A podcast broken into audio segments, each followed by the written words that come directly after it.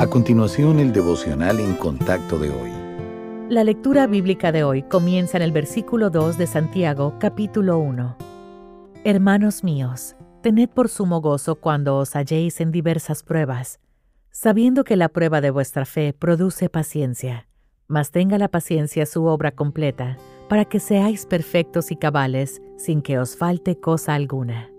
¿Está usted desaprovechando sus problemas? Cada vez que Dios permite que haya pruebas en su vida, tiene un propósito para ellas. A menudo no conocemos su objetivo específico en ese momento. Sin embargo, debemos exprimir hasta la última gota de crecimiento espiritual en lugar de caer en la desesperación y el desánimo. Con un cambio de perspectiva, la prueba que parece que podría destruirle puede convertirse en un instrumento de bendición. La respuesta más natural a la adversidad es suplicar al Señor que la quite.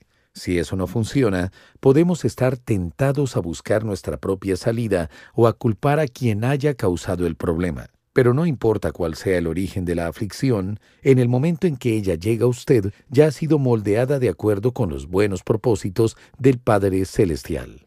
La pregunta es, ¿cooperará usted con Él o se resistirá? Cuando deja que la adversidad haga su trabajo en usted, ella se convierte en una oportunidad para el crecimiento. Aunque no somos capaces de ver todos los detalles del plan de Dios, sabemos que su objetivo es utilizar nuestras dificultades para bien. Por lo tanto, es sabio dejar que ellas nos hagan madurar durante ese tiempo. Aunque la experiencia sea dolorosa, descanse en los reconfortantes brazos del Padre Celestial y confía en que todo tiene un propósito más grande.